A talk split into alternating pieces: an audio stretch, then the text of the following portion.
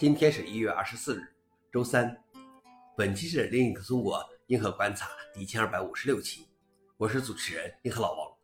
今天观察如下：第一条，研究发现人类仍比人工智能便宜。麻省理工学院在一项研究中发现，对美国各种任务自动化的成本吸引力进行了建模，重点关注了使用计算机视觉的工作，例如教师和资产评估师。他们发现，按美元工资计算，只有百分之二十三的工人可以被有效取代。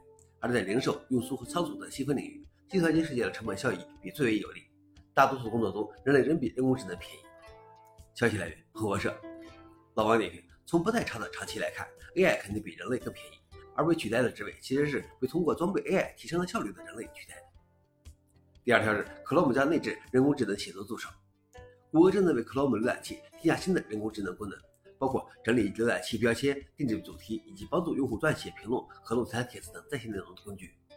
在下个月发布的 Chrome 浏览器中，用户可以在输入框中写几个字，一点单击，然后选择“帮我写”，就可以使用这项仍在试验阶段的功能。谷歌表示，Chrome 浏览器的内置写作工具可以帮用户撰写商业评论、回复信息、租房咨询和在线论坛帖子。消息来源：TechCrunch。老王，你这下灌水更容易了。最后一条是，FreeBSD 开发者正在讨论在其基本系统中使用 Rust。通过允许 Rust 的代码进入 FreeBSD 的基本系统，他们可以用这种编程语言重新编写各种组件，利用 ZFS 守护进程、dev-d、WiFi 用户空间代码等，从而从使用 Rust 编程语言中受益。但也有缺点，主要是编译时间加倍，由于需要编译基于 LLVM 的 Rust C 编译器和 Rust 的所有附加功能，基本系统的编译时间大约增加了一倍。消息来源 f o r e i x 老王点评：按现在的趋势，Rust 已经在 Windows、Linux 中发挥基础设施作用了，或许以后能成为和 C 一样的基础设施语言。